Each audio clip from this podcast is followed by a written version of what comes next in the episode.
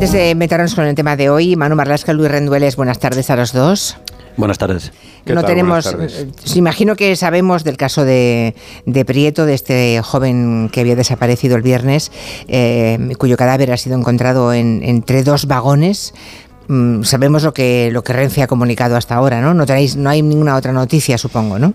No, ahora acaban de, llevarse el cuerpo de allí, la comitiva eh, forense se acaba de llevar el cuerpo de allí, se le ha, bueno, pues se ha hecho una recogida muy cuidadosa de vestigios, se le va a hacer ahora la, para identificarlo por completo, aunque parece que no hay mm. ninguna duda, se le va a hacer una reseña necrodactilar, pero la primera impresión de ese cuerpo, desde luego, es que no tiene una señal clara ni externa de, haber sufrido una agresión, por ejemplo, ¿no?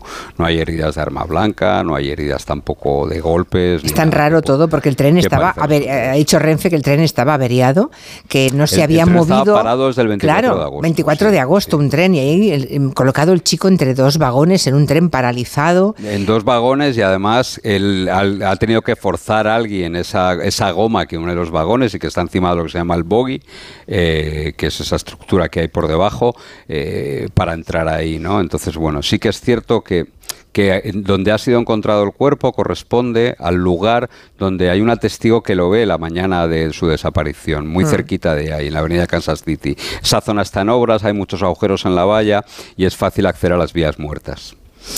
Bueno, pues iremos contando a medida que, que sepamos, ¿no? De momento no podemos hacer ningún tipo de conjetura, esto es lo que hay y vamos a ver eh, la investigación judicial y policial que, conclusiones, qué conclusiones aporta. Bueno, vamos a esta historia de hoy. Hay, la verdad, algunas que producen tanto asco y espanto que uno puede tener la tentación de meterlas debajo de la alfombra e ignorarlas, ¿no? Pero aquí, eh, en Rendueles y Marlasca no tienen esa costumbre y la verdad es que en 700 programas que llevamos ya nos han traído eh, historias muy terribles, eh, espantosas, pero muy pocas como la que van a contarnos hoy, que es la historia de un, padre sobre todo, eh, una madre, veremos qué papel tenía la madre, un bebé, vídeos con agresiones sexuales y, propuestas aberrantes por en medio. Contemos los detalles de los protagonistas de la historia. Hablemos de los padres, porque él hoy está en prisión y ella también ha perdido la custodia de su hija. Sí, quizás sea el, peor territorio que hemos hecho, yo creo. El padre se llama Santiago, tiene 25 años, nació en Venezuela, aunque lleva en España desde que era un chaval, un crío. No tuvo una infancia, una adolescencia demasiado tranquilas a tenor de algunas denuncias por agresiones que le, puso, eh, le pusieron miembros de su propia familia. El agresor era él. Pero tampoco parece que haya pasado grandes necesidades ni grandes traumas. El caso es que dejó de estudiar muy pronto, empezó a trabajar en, empleos poco cualificados, fue camarero, fue ayudante de cocina en, en cadenas de comida rápida y la madre, Aiden, es una mujer de 22 años que tenía empleos parecidos, más o menos precarios, aunque su ilusión era montar su propio estudio de tatuaje. Ella quería convertir su afición en su, en su profesión. Aiden estaba transicionando de género, pero a pesar de eso, en mayo del año pasado dio a luz, fue madre de una niña, de una niña de Santiago, de su pareja. Se estaba transicionando a, un, a hombre. su intención era, eso es. Su intención era convertirse en, en, hombre, aunque llevaba, bueno, había, parido hacía muy poco tiempo, ¿no? Bueno, pues esta familia, Santiago, Aiden y el bebé, residen en Madrid, en el barrio de Lucero, pero ya antes de, de ser padre, ese individuo, ese tipo, Santiago, ya tenía problemas con la justicia. Sí, en el año 2021 eh, las autoridades norteamericanas, que son probablemente el principal semillero de este tipo de operaciones, comunican a la Unidad Central de Ciberdelincuencia que Twitter y Facebook, o que X, perdón, y Facebook han suspendido unas cuentas vinculadas a España porque desde ellas se estaban distribuyendo imágenes muy explícitas de pornografía infantil. Aquí hay que hacer un apunte y decir que eh, las grandes compañías tecnológicas y las grandes plataformas cuentan con un sistema ya automatizado eh, que detecta y elimina imágenes de este tipo. ¿no? Y además, no solo las detecta y las elimina, sino que automáticamente facilita la información a una agencia norteamericana que se llama la Homeland Security Investigations, el HSI, que las deriva a los países de la que proceden los archivos. Así que el HSI norteamericano, que tiene muy buenos enlaces con la policía española, comunica a la Policía Nacional que hay un usuario que distribuye imágenes de violencia sexual con un aberrante denominador común. Y digo que es aberrante porque en toda todas sus imágenes las víctimas son niños y niñas muy pequeños, siempre de menos de cuatro años. ¿Y qué hace la policía española cuando llega mm, esa información con ese usuario? Porque ese está en territorio español. Eso es. Lo primero que hace el Grupo Primero de Protección al Menor, que tiene uno de los agentes más veteranos en estas tareas tan, tan tremendas, es comprobar si esas imágenes colgadas en redes sociales eran nuevas o eran ya conocidas, ya viejas. Suena increíble, pero los, policías que trabajan en esta materia distinguen en muy poco tiempo si una violación, si esa niño o niña víctima ya circulan por la red o son imágenes nuevas, si son víctimas nuevas. ¿no? En este caso era material bastante conocido, era material antiguo. Hay que pensar que a la Policía Nacional en España le llegan unas 20.000 alertas de este tipo cada año, ¿eh? procedentes de distintos lugares, de Estados Unidos, que te ha dicho Manu, de otras policías amigas, de empresas tecnológicas, de usuarios, 20.000 al año. O sea que no había sido producido por esa persona que lo distribuía no. por Facebook y Twitter, sino que era uno más en la cadena, ¿no? Se limitaba a darle difusión. Ojo, que también es. es. un delito y grave, ¿eh? No lo olvidemos. Sí, sí, sí, sí es, un, es un delito. La, la, la sola tenencia es un delito delito, la distribución agrava ese delito claro. también, ¿no? Y en este caso lo distribuía. El hombre que había colgado el material en las redes sociales, Santiago, que es el protagonista de esta historia, fue detenido eh, por distribución de pornografía infantil y quedó a la espera de juicio. Era su primer tropiezo con la ley en, en este sentido, pero le puso ese primer tropiezo, le puso ya bajo el radar de esos cazadores de pedófilos que saben que bueno que la reinserción y la rehabilitación de este tipo de delincuentes, especialmente cuando sus gustos son tan aberrantes como los de este, con críos uh -huh. tan pequeños, pues esa rehabilitación, como digo, es, es complicada. Muy, muy, muy complicada. Muy complicada. Bueno, o sea que esos, eh, estos delincuentes suelen ser reincidentes. Y supongo que este tipo, Santiago, volvió a ser detenido, ¿no? Eso es, un poquito más de un año después, a finales de 2022, vuelven los estadounidenses del HSI, vuelven a avisar a la Unidad Central de Ciberdelincuencia de la Policía Española. En este caso, Twitter y Discord habían retirado material pedófilo explícito procedente de cuentas abiertas por Santiago, el mismo tipo que había sido arrestado un año antes. Discord es una plataforma muy conocida entre los chavales, entre los adolescentes, porque ellos pueden jugar online y a la vez tener conversaciones privadas. ¿no? En un principio era una plataforma para gamers, para chavales, pero muy pronto se instalaron, como en casi todas, se instalaron los malos allí buscando, buscando carne joven, claro. Santiago había compartido ahí en Twitter, en, en X, material pedófilo. Y de nuevo eran imágenes antiguas, imágenes no originales, yeah. no creadas por él. Pero un dato que sí que hizo preocuparse más a los investigadores. ¿Y qué fue lo que hizo saltar las alarmas de, de los expertos en perseguir pedófilos por la red en España?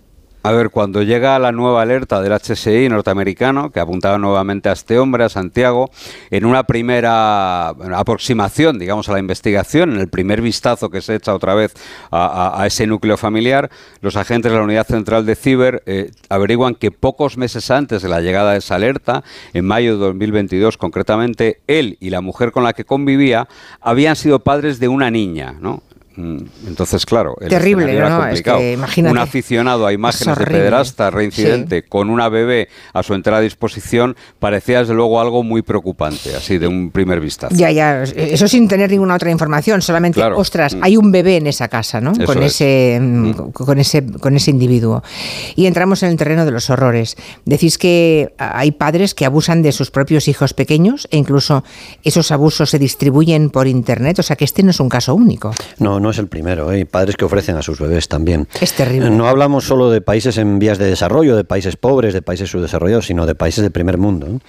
Recordamos que uno de los socios de Nanisex, uno de los pederastas más famosos de España, tuvo que responder ante la justicia de Estados Unidos porque un padre norteamericano le ofreció a él, a un pederasta de Madrid, su propio hijo para que diera rienda suelta a sus perversiones. ¿eh? Terrible. Eh, regresamos a Madrid. Allí hay una mañana del mes de diciembre del año pasado que la policía se presenta otra vez en la casa de Santiago y de su mm. pareja, de Aiden, porque sabían que habían sido padres de una niña, ¿no? Y saben que esa niña tiene apenas seis meses. ¿Y qué se encuentran en, en esa vivienda? A ver, los investigadores lo que hacen es que aparecen allí y nada más irrumpir eh, con la comitiva judicial, lógicamente, con la orden para clonar todos los dispositivos, se llevan una sorpresa muy desagradable. Esa vivienda del barrio de Lucero estaba en un evidente estado de abandono y tenía unas pésimas condiciones de salubridad, pensando sobre todo que allí vivía una bebé, una, una cría de apenas seis meses. La cocina estaba llena de suciedad, los, los objetos de ese bebé estaban entre colillas y ceniza, había restos de consumo de cannabis por todo el domicilio, el cuerpo cuerpo de la cría tenía incluso arañazos de un gato que andaba por la casa y al que maltrataba Santiago, precisamente, el padre de la cría. Y junto a la pareja y el bebé residía una mujer transexual y un hombre venezolano que pagaban por sus habitaciones. Bueno, yo quiero imaginar que la primera medida fue sacar a esa pobre criatura, a ese bebé de allí. La policía avisa a los servicios sociales de la Comunidad de Madrid del estado en que se encontraba la niña que fue trasladada a un centro de menores. Eh, actualmente los abuelos paternos de la niña, los padres de Santiago, tratan de recuperarla, de quedarse con la custodia. La policía comprueba además que Santiago había distribuido imágenes pornográficas de otros menores desde sus dispositivos, tal y como había avisado otra vez la agencia norteamericana. Así que la policía se lleva el teléfono móvil de este hombre y también el ordenador. Eh, Santiago pasa unas semanas en prisión, acusado otra vez de posesión y de distribución de pornografía infantil, y ella, la madre de la bebé, comienza la batalla para recuperar la custodia de, la cría porque nada tenía que ver ella, o eso parecía entonces, con las actividades que, hacía él. Pero decías que se habían llevado el teléfono y el ordenador del tipo este, ¿no? bueno, supongo que en ese teléfono que se llevan de la casa de esta pareja es la prueba de todos sus crímenes, ¿no? Ahí aparece todo.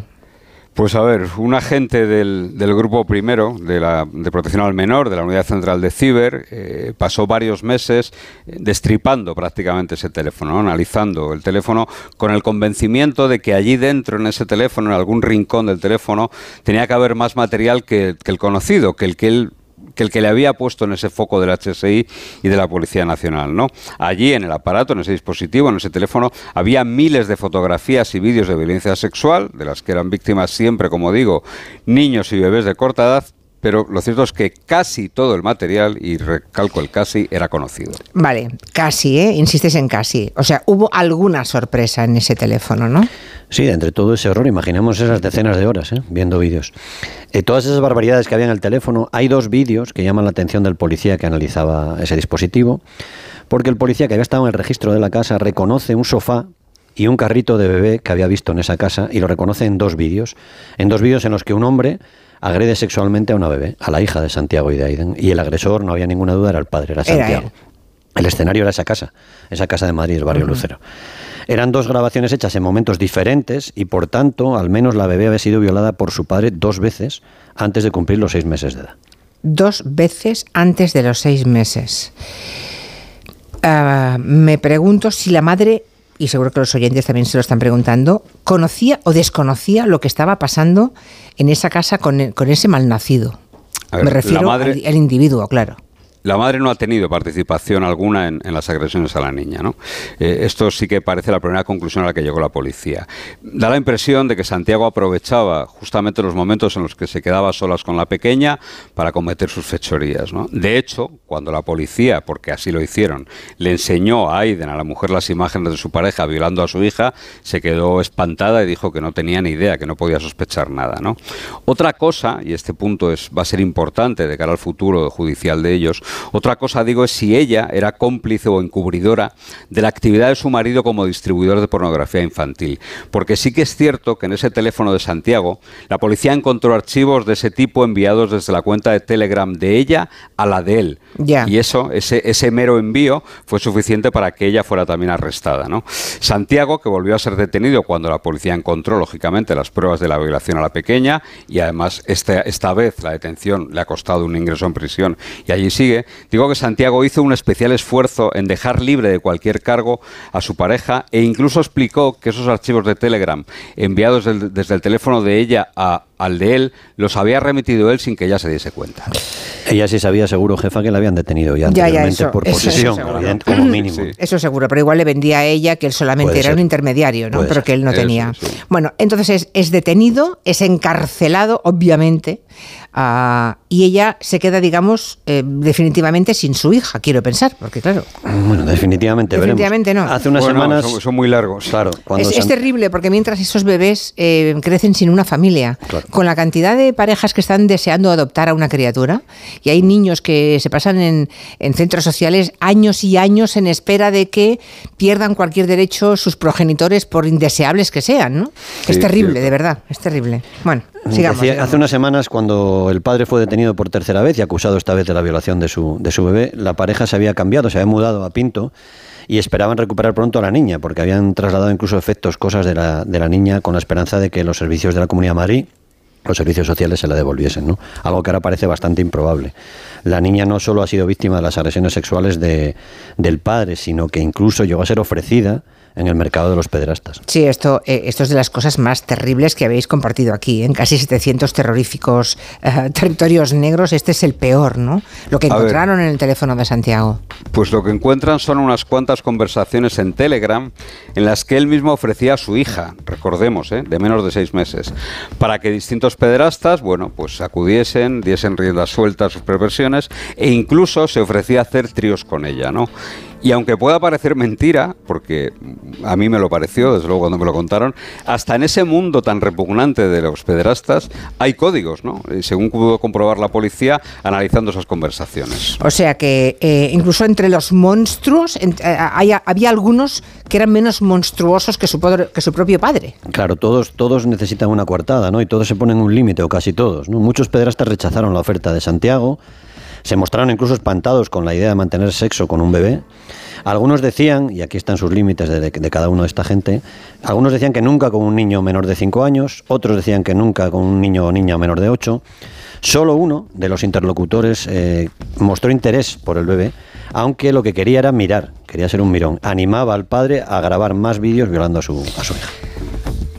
Realmente es una de las historias más duras que nos habéis contado en Territorio Negro. Eh, mm, hay que, hay que atarse, ¿eh? hay que atarse. Yo estoy atada a la silla ahora mismo y no digo lo que pienso. Y interpreto de muchos mensajes que leo en Twitter que los oyentes están diciendo lo mismo y más como cuando sabemos, como sabemos que es un tipo de delincuente que tiene difícil eh, rehabilitación. bueno, tan difícil como que uno de los que hemos hablado aquí hace muchos años consiguió en prisión una suscripción a la revista Ser Padres. Madre que la prisión la autorizó porque aparentemente es una revista totalmente inocente, ¿no? no pensaron que... ¿Ese era Nanisex, no? Sí, sí, sí. Nanisex. Nanisex seguramente la operación COBA, que fue la que acabó con Nanisex, sea la que más puede recordar a, esta operación. Sí, me acuerdo. Hablamos del año 2005, ¿eh? Hablamos del año 2005, se llamaba Álvaro Iglesias y curiosamente, y esto sí que son las cosas de la vida, uno de los participantes en esa investigación, que entonces era casi un pepinillo, un policía, hoy subinspector Eduardo Casas, ha estado también en esta operación, ¿no? Es decir, lleva más de 18 años, casi 20 años, eh, luchando contra los monstruos, ¿no? En aquella ocasión, Nani Sex y sus dos amigos, Tot y Aza, que se desplazaban desde Grecia y Barcelona, violaban a los niños a los que cuidaban a Sex, que era canguro de profesión. Y también eran bebés algunos. Dos de ellos eran bebés. Me acuerdo, me acuerdo. Bueno, quiero pensar que Álvaro Iglesias, eh, este Sex, está en la cárcel por muchos años.